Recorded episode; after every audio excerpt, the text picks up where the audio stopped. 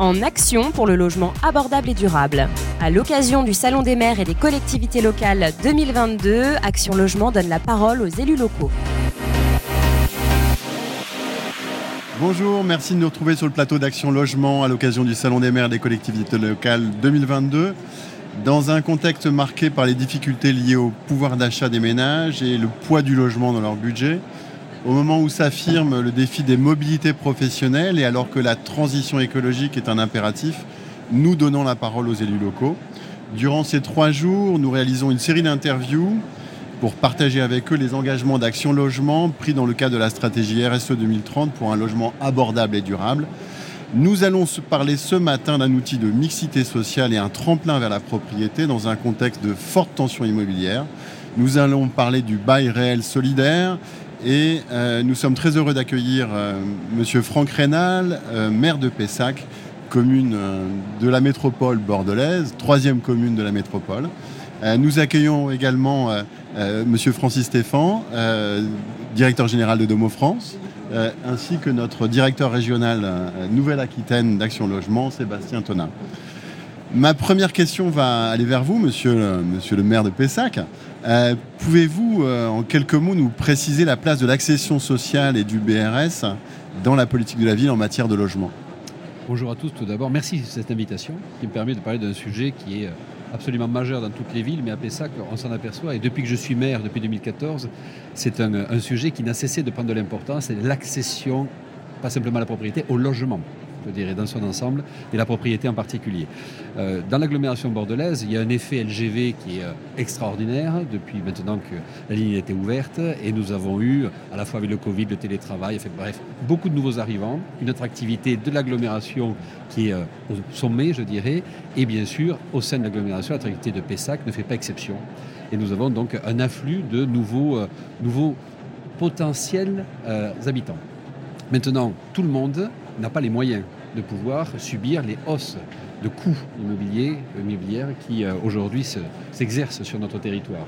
Le foncier atteint des prix euh, absolument phénoménaux. Si on ajoute maintenant les coûts de construction qui augmentent énormément, on s'aperçoit que nous pouvons avoir le risque véritablement, et c'est euh, quelque chose contre lequel nous luttons avec Domo France, avec Action Logement, et c'est encore une fois vraiment un grand remerciement de ce partenariat qui ne cesse de, de, croître et embellir, c'est le fait d'éviter d'avoir une ville et une agglomération, parce que la ville de Pessac et dans l'agglomération bordelaise, je dirais, ne fait pas non plus c'est d'avoir à la fois euh, des, habitants qui seraient soit riches, mais vraiment très aisés, je dirais, pour pouvoir euh, s'offrir euh, le luxe désormais de vivre en ville, et puis que nous ayons de l'autre côté mais les personnes qui sont éligibles aux logements sociaux. Et je profite pour dire que la ville de Pessac est une ville de 65 000 habitants, mais au sein de laquelle il y a 32% de logements sociaux au sens de la loi SRU, ce qui en fait le taux le plus élevé de la rive gauche de la métropole bordelaise. Ce qui pense, est un, taux intéressant sur lequel aujourd'hui il convient que nous puissions justement travailler dans la, euh, le fait de pouvoir mixer ou assurer une mixité sociale sur l'ensemble de nos quartiers, faire en sorte qu'il n'y ait pas une spécialisation de l'ensemble de nos quartiers et des quartiers sociaux, voire très sociaux, des quartiers, on va dire, riches, des sortes de ghettos de pauvres en face de ghettos de riches, mais qu'il puisse y avoir au milieu justement et partout à la fois des personnes moins aisées et plus aisées, pour qu'on puisse avoir également tout ce qui constitue l'essentiel de la population, c'est-à-dire les classes moyennes, hmm. qui aujourd'hui subissent une véritable éviction de l'accession à la propriété et qui sont obligés de s'expatrier. Et moi, je pense toujours à ce phénomène des gilets jaunes. On parle des ZFE, vous savez, la zone de faible émission, qui arrive et qui euh, porte en, elle un risque, je dirais, de gilet jaunisation aussi. Et euh, il nous bien plus important d'ailleurs. Sans doute bien plus important. Et c'est la raison pour laquelle il nous faut pouvoir assurer sur notre territoire la possibilité de logement pour l'ensemble de nos populations, quel que soit leur niveau de revenu. C'est le prix de la cohésion sociale, c'est le prix de la solidarité et de la cohésion nationale, je dirais, hein, municipale, mais nationale. N'ayons pas peur des mots, parce que c'est dans nos territoires que se joue cette cohésion au niveau beaucoup plus large. Et, pour vous, quels sont les avantages concurrentiels de, ce bail réel solidaire Le bail réel solidaire, là j'y viens donc, c'est qu'il nous permet justement, dans un contexte d'inflation phénoménale des coûts du foncier, euh, nous permet d'avoir une déconnexion du prix du foncier et du prix d'achat, parce que c'est quand même patrimonial, hein, le, bail réel solidaire est patrimonial pour le nouvel acquéreur, et de pouvoir avoir cette déconnexion qui permet ben, à des jeunes ménages, à des personnes qui sont dans le parcours résidentiel qui ne veulent plus être simplement locataires, mais qui n'ont pas encore les moyens d'être propriétaires dans nos villes marquées par cette inflation euh, foncière et qui peuvent de ce fait rester fixés, rester dans l'endroit où ils travaillent, dans l'endroit où il y a tous les services, notamment pour les enfants, les services familiaux, parce qu'on se, targue, je dirais, et c'est notre honneur d'être une ville familiale, donc avec des services aux, familles, et de pouvoir de ce fait ben, offrir à toute notre population une capacité à rester sur place tout en aspirant, tout en réalisant son aspiration à devenir véritablement propriétaire.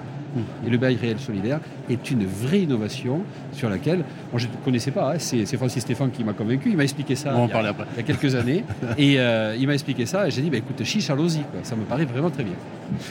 Sébastien Tonard, notre directeur régional euh, Action Logement Service, euh, c'est quoi les aides proposées par Action Logement pour accompagner les, projets d'accession sociale et plus particulièrement en faveur du BRS Action Logement, d'abord, nous, on accompagne les OFS qui, ont, euh, qui, comment qui associent les collectivités euh, dans, leur dans le développement de l'offre qu'ils vont délivrer en BRS, mais aussi dans la gestion, notamment sur les, donc les, les, OFS ou les, collectivités ont leur mot à dire sur le montant des, le montant des prix, le montant de la redevance, euh, l'attribution des, baux, etc. Alors, on a l'année dernière dégagé sur les fonds du plan d'investissement volontaire une enveloppe de 200 millions d'euros qui a été donc mise en place pour financer euh, les OFS et euh, en vue d'optimiser finalement leurs conditions euh, d'accession des fonciers en vue de réaliser des, BRS. Alors on a donc 200 millions d'euros à l'échelle nationale. On a lancé un appel à manifestation d'intérêt pour solliciter les OFS intéressés et on propose donc d'accompagner ces OFS avec un prêt à long terme jusqu'à 40 ans à taux fixe, et c'est très, très important parce que ça vient en complément du prêt de la Banque des Territoires, le prêt Gaïa très long terme, mais qui était un prêt à taux variable adossé au livret A, c'est-à-dire euh, taux du livret A plus 0,6%, euh, donc actuellement c'est 2,6%, hein, donc nous on est à 0,5, donc on a vraiment un effet levier concurrentiel très très avéré euh, actuellement. Donc les accompagner à hauteur de 15 000 euros par logement programmé en BRS, donc pour les aider au portage, au portage foncier et ainsi, in fine, finalement, leur permettre de mieux maîtriser le niveau de redevance euh, foncière euh, dans l'optique évidemment de pouvoir loger un maximum de ménages, de ménages modestes. Donc un prêt euh, bonifié à 0,5% à taux fixe. On complète ça pour les OFS qui ont des besoins en fonds de roulement, d'un apport en fonds propres éventuellement pour leur permettre de, fonctionner au niveau, enfin de renforcer leur structure financière finalement, pour ceux qui le souhaitent, même si cette aide est plus rarement, rarement délivrée. Voilà. Et puis, euh, ce que je veux dire, c'est qu'au niveau de la Nouvelle-Aquitaine, puisqu'on est trois acteurs aujourd'hui finalement aquitains, néo-aquitains, il y a 20, 20 OFS ont été agréés sur la région Nouvelle-Aquitaine. On en a eu 10 qui ont répondu, donc la moitié à cet appel à la manifestation d'intérêt. On va en financer probablement 9 d'entre eux. Et, et euh, pour 3500 logements programmés. Donc on a un vrai, vrai volume très important. Il faut dire qu'en Nouvelle-Aquitaine, on a toute la bande littorale Hein, euh, tout l'arc atlantique qui est très très tendu, de La Rochelle en passant par Bordeaux et son agglomération bien sûr, Arcachon et aussi la côte basse. Et on a une programmation et Pessac, troisième ville, dont Pessac en particulier, enfin pas en particulier, mais enfin notamment. Et euh, donc on a euh, une programmation très très importante, 3500 logements, et on est là sur des montants prévisionnels de financement, 50 millions d'euros, donc vraiment des, très, gros, très grosses sommes allouées à ces, à ces outils au bénéfice, de, au bénéfice de, la production en BRS. Ça, c'est sur les aides aux OFS. En complément, on alloue aussi euh, des prêts euh, aux, bénéficiaires, aux preneurs à bail, hein, ceux qui vont acheter les droits réels sur le bâti, jusqu'à 40 000 euros, 0,5% cette année. Voilà. Et puis également un conseiller en financement gratuit. Et jusqu'à la fin de l'année, une prime était, euh, pouvait être allouée aussi de 10 000 euros pour opérer un petit, un petit déclic, un petit coup de pouce financier pour, ces, pour, les, pour les particuliers qui, qui, ont fait ce choix euh, d'accession euh, à la propriété. d'accord. Monsieur Francis Stéphane, vous êtes DG de France, un premier bailleur de Nouvelle-Aquitaine, 40 000 logements. Hein, vous êtes sur tous les territoires. en tant que justement acteur opérant sur l'ensemble de la Nouvelle-Aquitaine, avec des territoires avec des problématiques forcément différentes, Pouvez-vous nous confirmer à quel type de territoire euh, s'adresse le bail réel solidaire? Et en quoi il est utile pour ces territoires?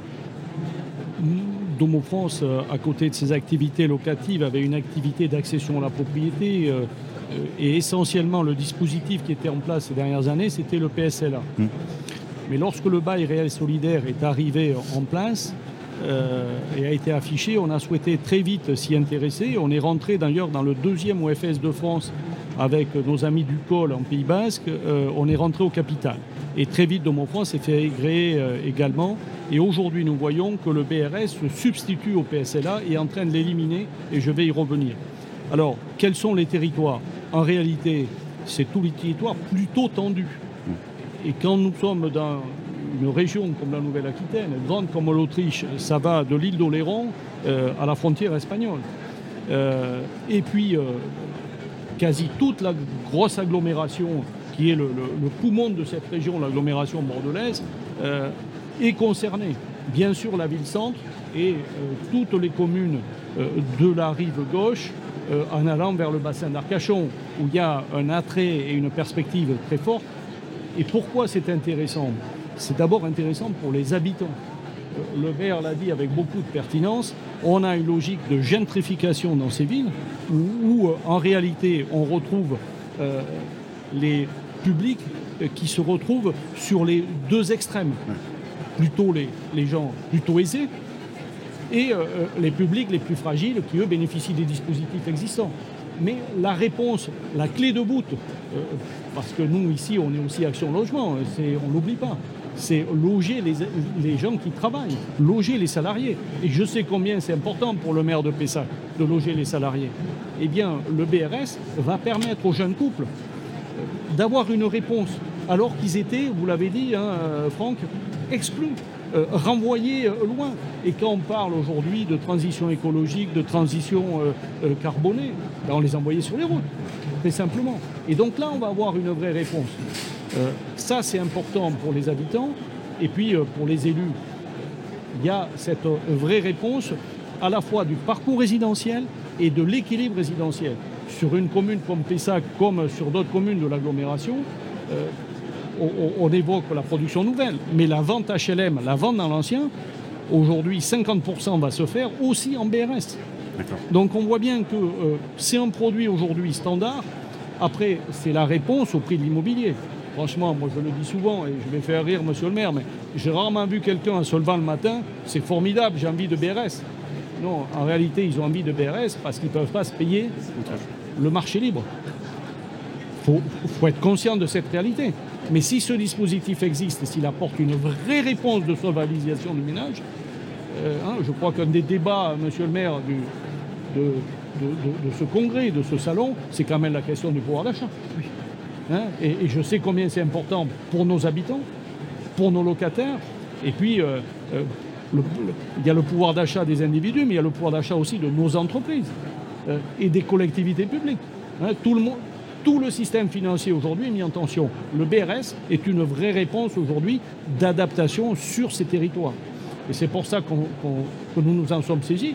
Et puis après, il y a une petite chose, il n'y a pas de micro, là, on peut se dire les choses entre nous, hein, monsieur le maire. C'est que ça permet de garder aussi ces logements dans les seuils SRU.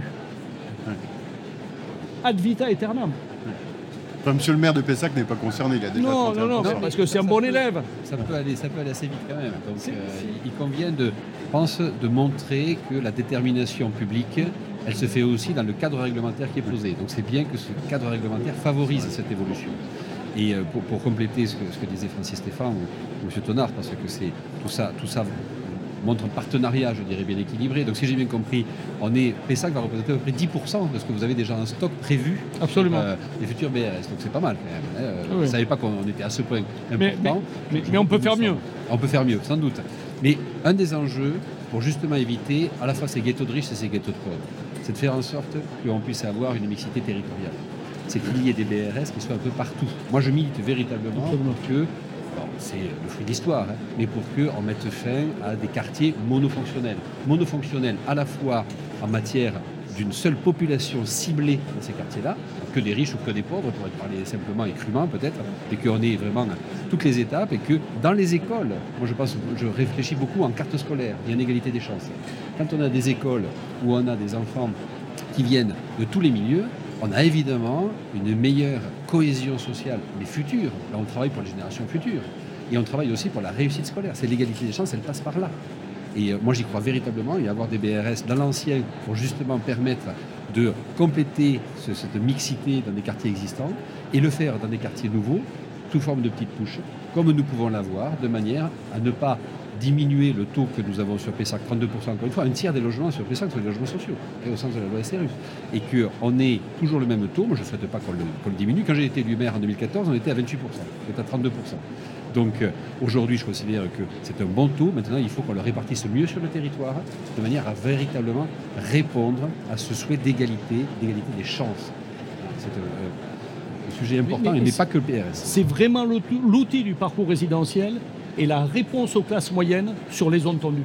Ça va permettre aux classes moyennes d'accéder, d'avoir le premier acte souvent d'accès à la propriété euh, des publics qui partiraient à 30 ou 50 km. Et c'est important pour les collectivités de garder ces publics-là. Oui, et, un élément important, c'est qu'en plus, ce n'est pas un outil spéculatif.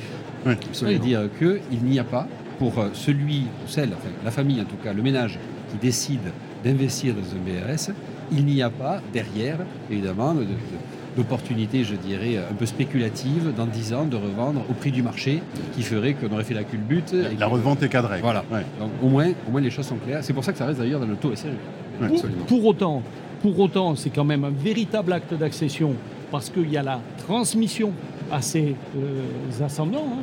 Euh, voilà, c'est-à-dire que je décède, le BRS est transmis, et puis il y a une logique de plus-value cadrée, mais euh, qui est encadrée à peu près à 10%.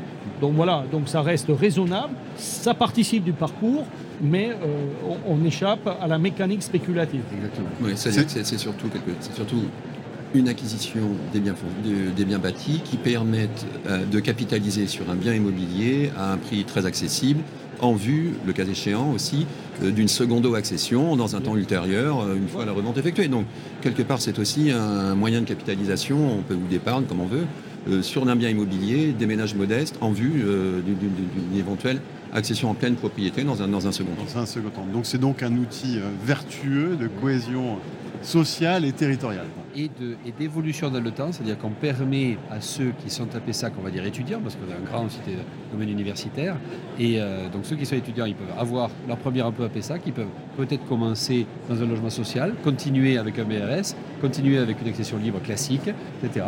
Et tout cela pour accompagner les besoins de la famille et les moyens que euh, chaque ménage peut consacrer à son logement. Et tout cela dans quelque chose qui n'est pas discontinu, c'est-à-dire qu'il y a une progressivité. Et c'était vraiment cette, cette partie-là qui manquait avec l'absence du BRS. Maintenant, elle est comblée.